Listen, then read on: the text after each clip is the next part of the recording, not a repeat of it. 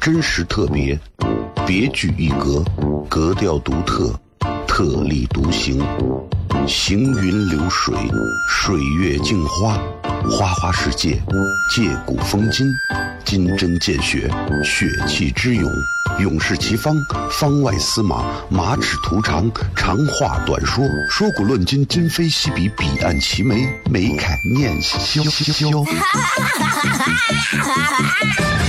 FM 一零一点一陕西秦腔广播，周一到周五每晚十九点，笑声雷雨，好好听听。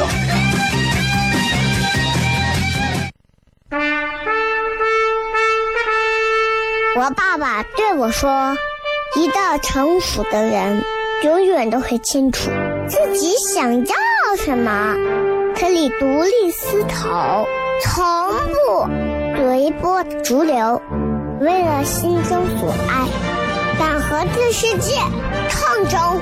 更重要的是，不管变换多少身份和环境，永远都要做自己。”笑声雷雨，这就是我爸爸，没办法，就这么拽。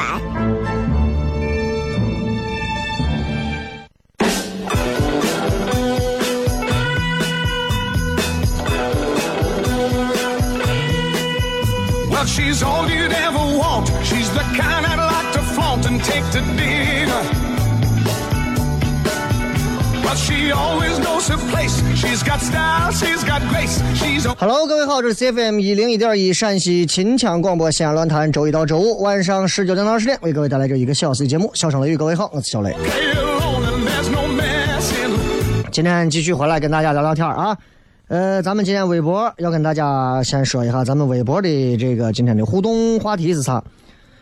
因为这新年越来越近了嘛，这城市的年味儿也越来越重了，是吧？虽然说咱们的年味儿可能就是以一些外在的包装形式来体现，但是人们内心当中的年味儿，我觉得是真实存在的。啊，其实我觉得，唉，城墙上有没有灯展？芙蓉园里头有没有活动啊？各个的这么区啊，都把自己打点亮的啊，花里胡哨的亮，这都不重要，重要的是人们的心中还有对于年有没有这样一个位置，只要还在，中国年就一直在中国人心中是有味道的。春晚看你就看了，不看那就不看了，吐槽着看也行，对吧？时代变了，你现在不能要求每一个人做到电视机前看着春晚，还跟过去啊倪萍、赵忠祥时代一样，嗯，不一样啊。那会儿倪萍、赵忠祥时代，但凡要是手机昌盛，倪萍、赵忠祥能红到现在？啊，说到底嘛，就是时代在改变，时间推移，很多东西都在变。那么今天我们的微博互动话题就是：新的一年里，各位一句话说一说，你准备改掉自己什么毛病？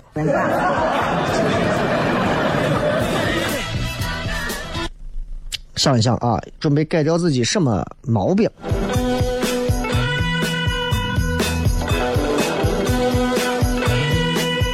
？Well, she's all you'd ever want. She's the kind I'd like to flaunt and take to dinner. But she always knows her place. She's got style. 哎呀，所以说啊，你说这个真的是毛病啊！我相信每个人都有啊。你比方说，有人比你强，你是什么心态？我不知道大家啊，反正我我觉得就是一般人就是两种心态嘛。你比我强，我嫉妒你；你比我强，崇拜你。就这两种啊。那为什么同样是别人比你强，你会有两种不同的心态？为啥？很简单，离你远的人，你会崇拜他；离你近的人，你会嫉妒他；够不着的人，你会崇拜他；够得着的人，你一定会嫉妒他，对吧？有利益冲突的人，你一定会嫉妒他；没有利益冲突的，你绝对会崇拜他。这三点要揉到一起来讲啊，所以，哎呀，人的这个心态啊，非常的复杂。面对生活，我们曾谁有没有想过要反抗？二零一八年反抗一年了，有用吗？我每回我说我反抗生活，我反抗你，生活把我说抓着我头发说你胆子不小还反抗我，把我抓到地上我狂打，宁宁的捶了一顿。那咱就算了吧，生活咱也闹不过人家，那就跟人家说，那对了，那我放弃了，不打了，打不过你，放弃对抗了，我扛不过你生活，你牛行不？生活说你个废物，抓我又锤了一顿。唉，行吧。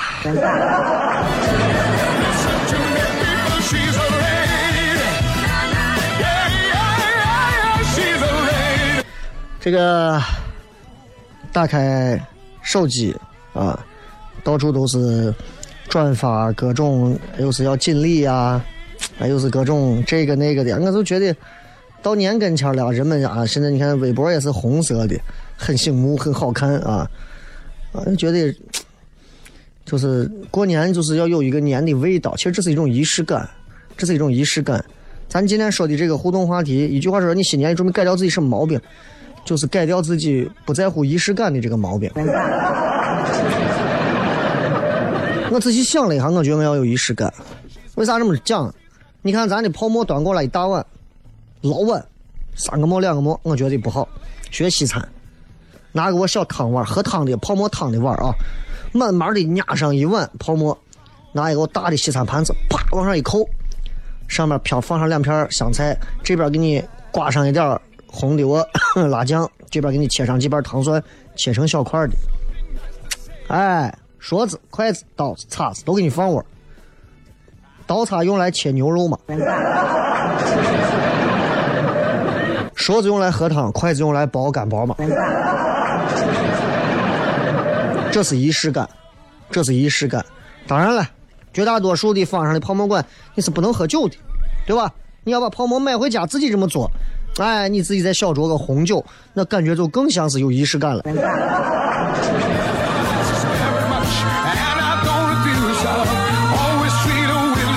所以我说我改一下我的这个，我太不注重仪式感了。啊，吃个泡面，能不能把泡面也做的高大上一点？不要随随便便就把自己像一个屌丝一样对待。一定是这样。哎，我觉得特别好，大家好好想一想。微博、微信公众号、抖音都可以来搜“小雷”两个字。另外呢，这个呃，这反正离年是越来越近了，对吧？先给大家拜个早年。呃，这个月月底之前，我们会加演两场，连演两场，具体在哪儿咱等会儿说。真实特别，别具一格，格调独特，特立独行，行云流水，水月镜花，花花世界，借古风今，金针见血，血气之勇，勇士齐方，方外司马，马齿徒长，长话短说，说古论今，今非昔比，彼岸齐眉，眉开眼笑笑。FM 一零一点一，陕西秦腔广播，周一到周五每晚十九点，笑声雷雨，好好听听。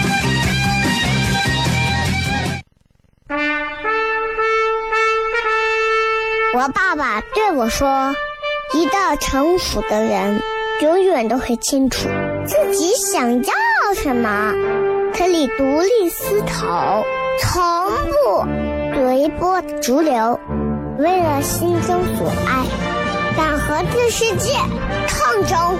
更重要的是，不管变换多少身份和环境，永远都要做自己。”笑声雷雨，这就是我爸爸，没办法，就这么拽。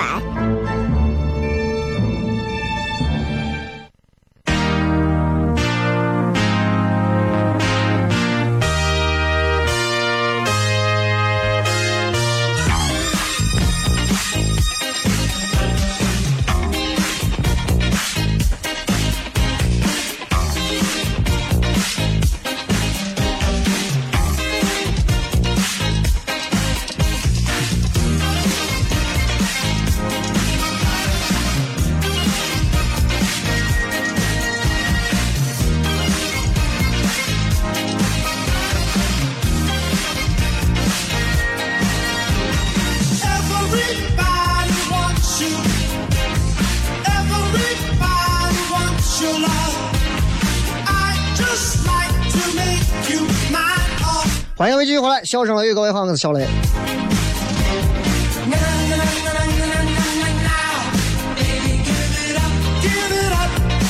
咱们今天给大家聊点闲聊的话题啊，就是，嗯，我是一个很少喝咖啡的人，很少喝咖啡的。身边有很多朋友开咖啡馆，身边有很多关系很好的朋友都在喝咖啡，啊，喝的一个一个的啊，又是要要什么美式啊、冷萃呀、我想冷萃听着是个妹子嘛，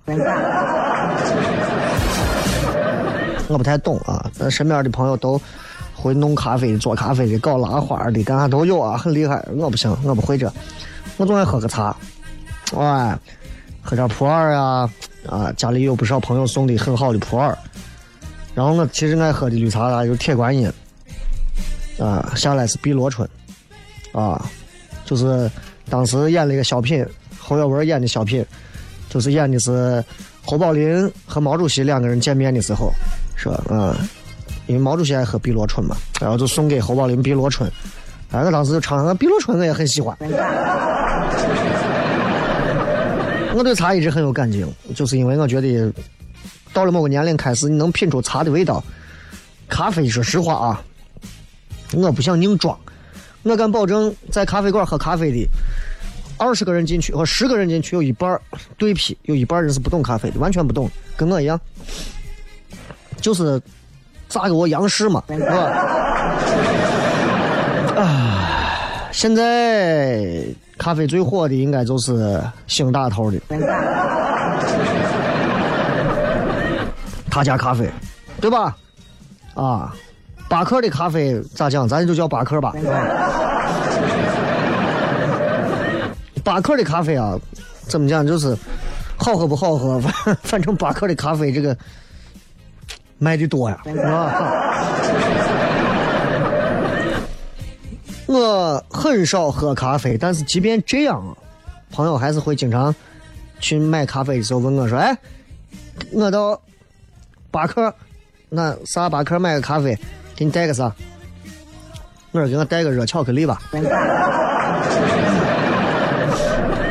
我就爱喝个我，热巧克力可以让我迅速进入到一种欢乐愉悦的状态，然后让我心情畅快，然后可以保持创作和表演的一个状态。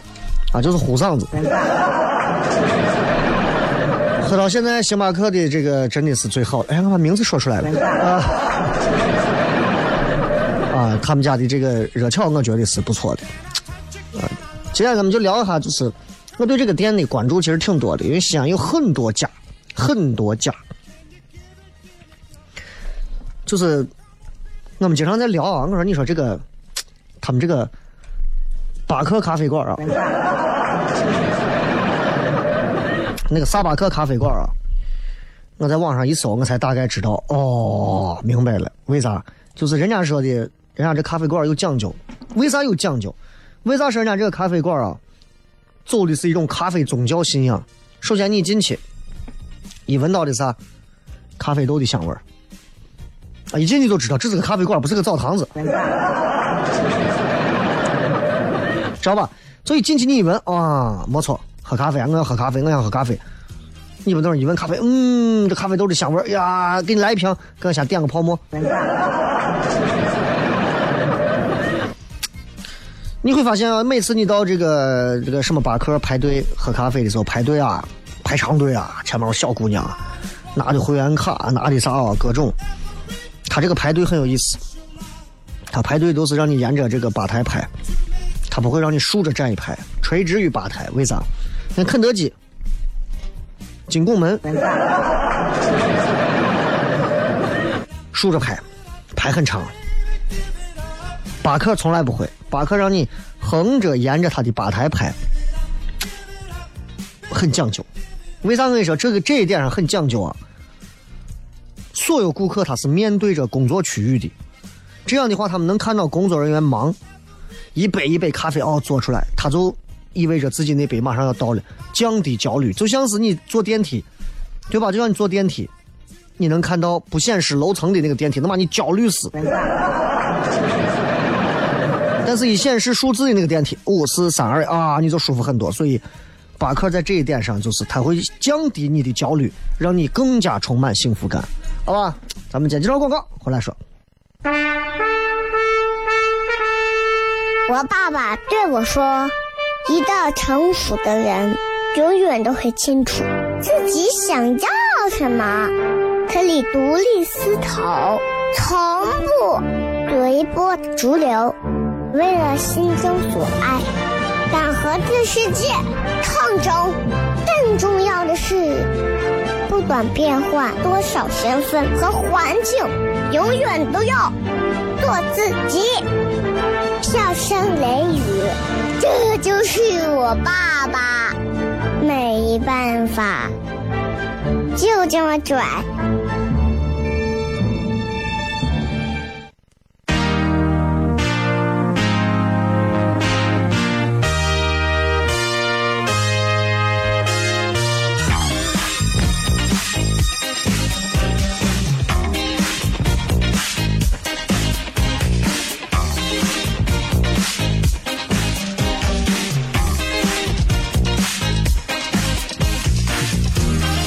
欢迎各位继续回来，笑声雷雨，各位好，我是小雷。今天我们聊一聊关于西安的现在一些咖啡馆里面的一些很有意思的小细节。今天我们关键重点聊的是这个，在全世界都很火的这个叫某巴克。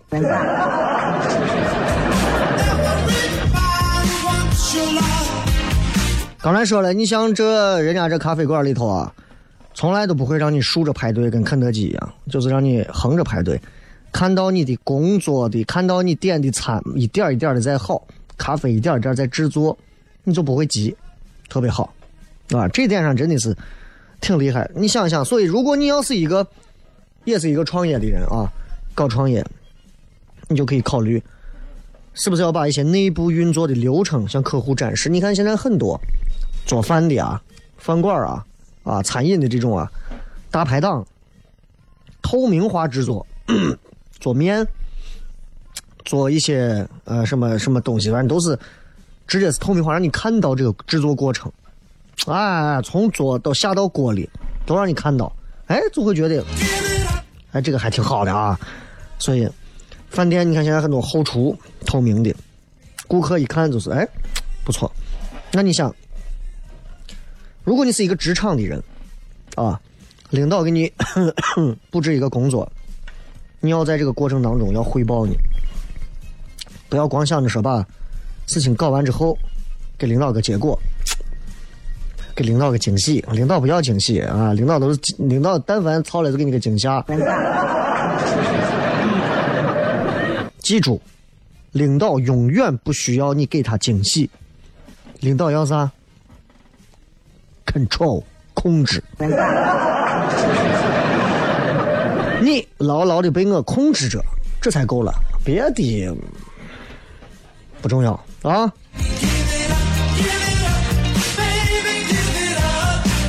再比方说，你看，像这个某巴克的这个吧台里头啊，有很多玻璃瓶子，放的咖啡杯啊、咖啡豆啊啊各种，在他们的柜台里一定会放矿泉水，高档的矿泉水，依云矿泉水。中国人一听到依云矿泉水就觉得是高档矿泉水，啊，这东西你高档不高档？你能喝出个啥嘛？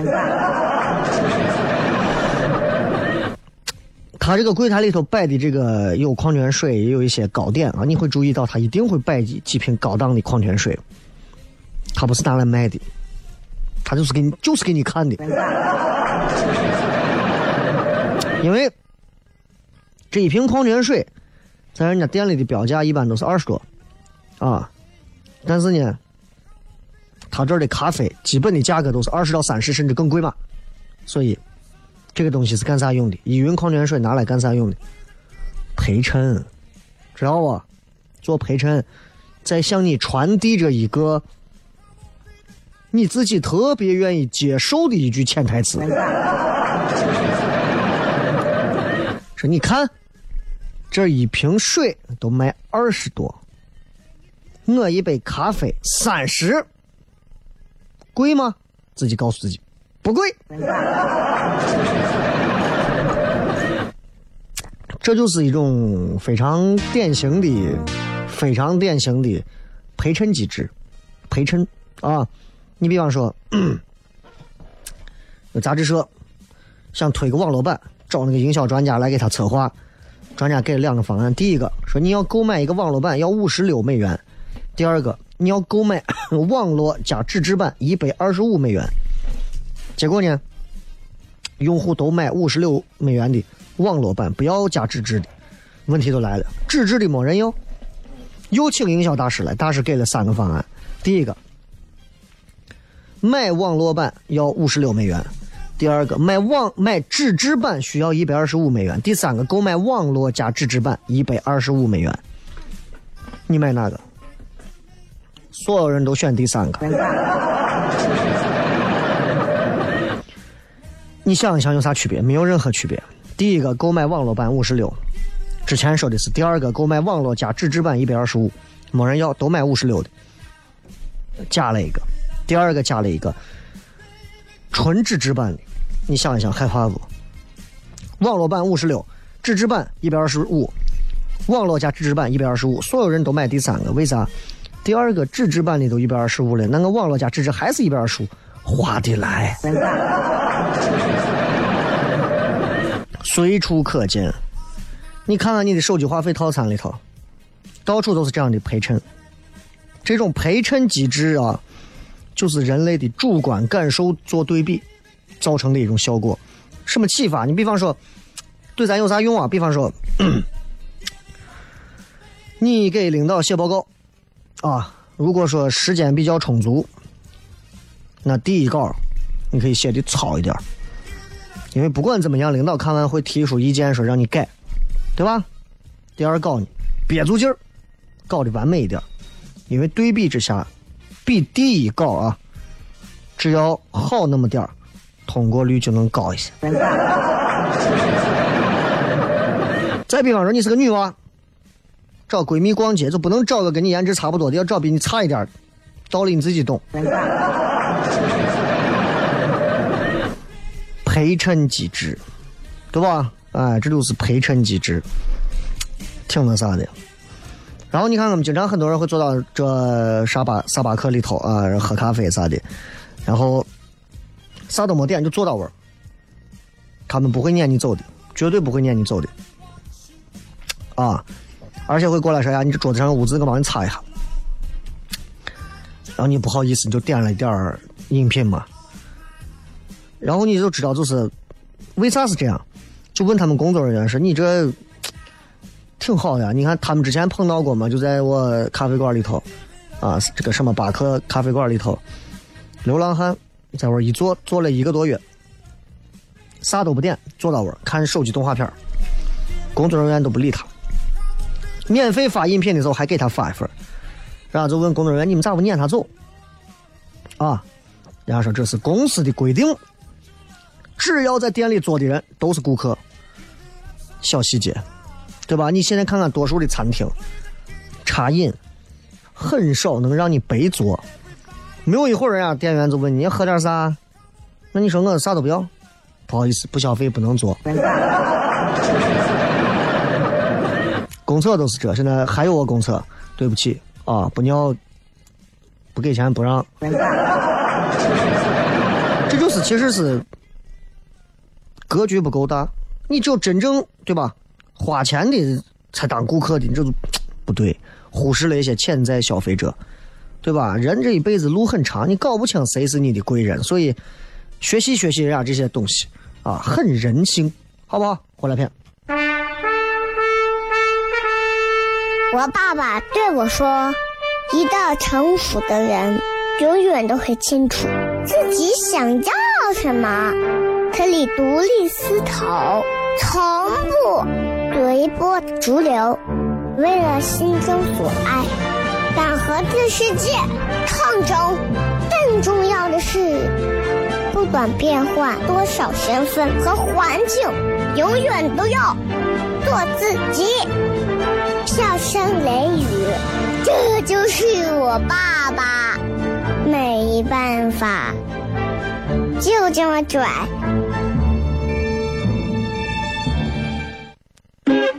Is everybody ready?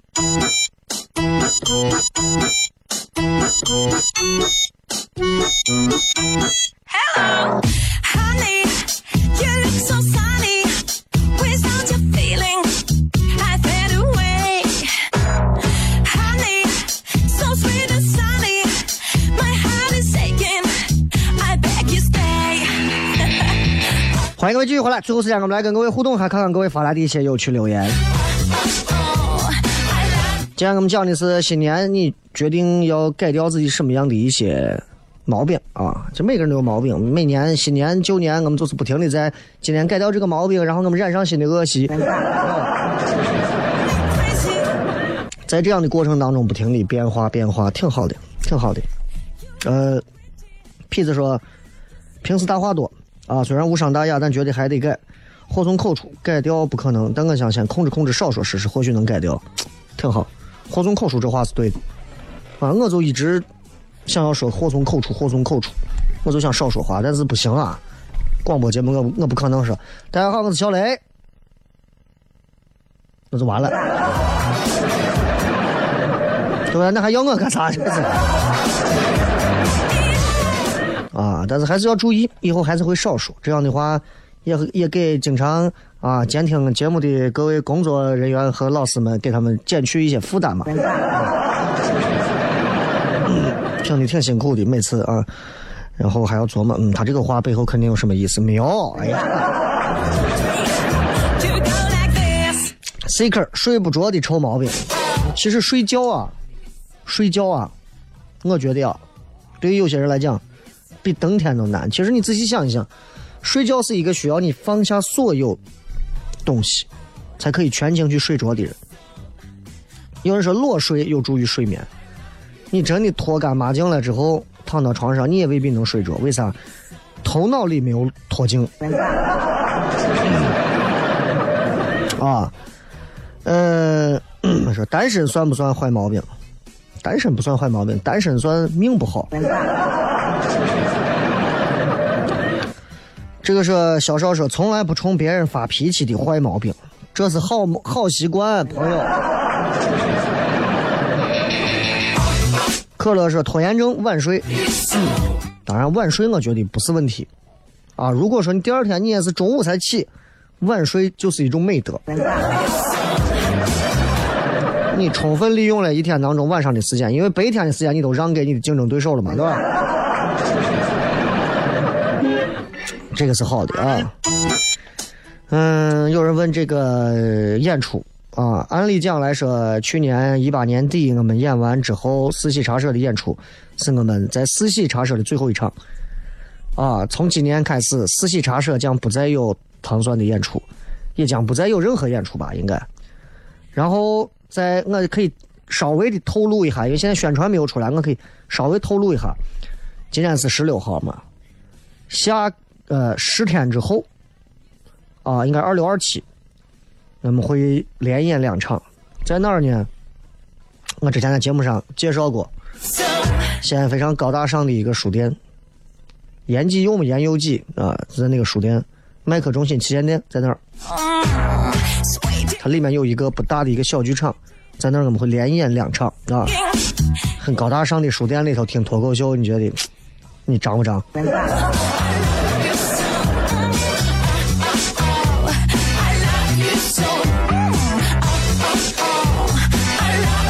还有说爱刷抖音的 毛病，其实我真觉得刷抖音这个事儿啊，其实人只要能有自制能力啊，你不要怪人家抖音这了那了。我是最不习惯，就是有听到有些人说，我跟你说，哎，我才不刷抖音，我把我都删了，那是你自制力差。真的是我，对不对？你说，哎，我才不玩游戏啊！我把我电脑都从楼上扔下去了，对不？你说我不抽烟，我身边各种烟，我啥都啥都有，天天顺手我就能摸出烟烟来，对吧？这个这个烟草的烟，这个这个电子烟都有，我一根都不抽啊！我没有必要说我把所有的烟都烧了，心里的烟没有烧没有用。繁星点点说：“我想把我驼背的毛病改了，我身高一米九，你就驼一点背吧，善良善良，不行吗？”你说一米九的人啊，啥叫美德？就是驼背。一米九的人啥叫？真的是一米九的人啥叫哈了？一米九的人还想弄个背背佳？你给我们这些人个活路嘛，对不对？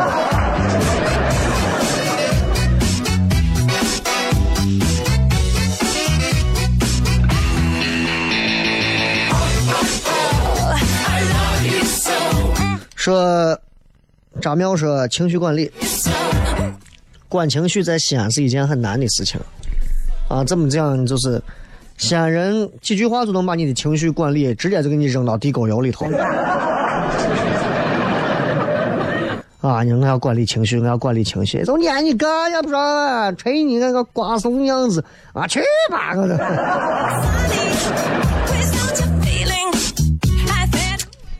杨玉戈尔丹说上厕所玩手机的毛病，我感觉我很没有信心改掉啊。啊那你说要照你这样说，那便秘的朋友是不是这个毛病就少一点？陈小武说我要晚睡，再不能再晚睡了啊！一定要改掉不能这个改掉晚睡的习惯。我还是那句话，晚睡不可怕，早起毁一生！感谢各位收听《笑声雷雨》啊！明儿晚上还有，咱接着片。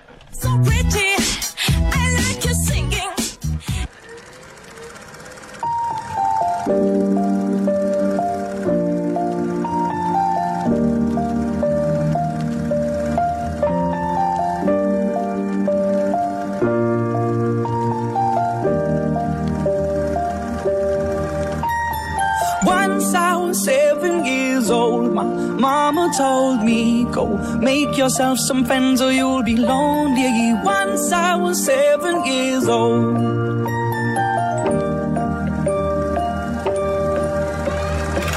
It was a big, big world, but we thought we were bigger. Pushing each other to the limits, we were learning quicker. By 11, smoking herb and drinking burning liquor. Never rich, so we were out to make that steady figure. Once I was 11 years old, my told me, Go get yourself a wife, for you'll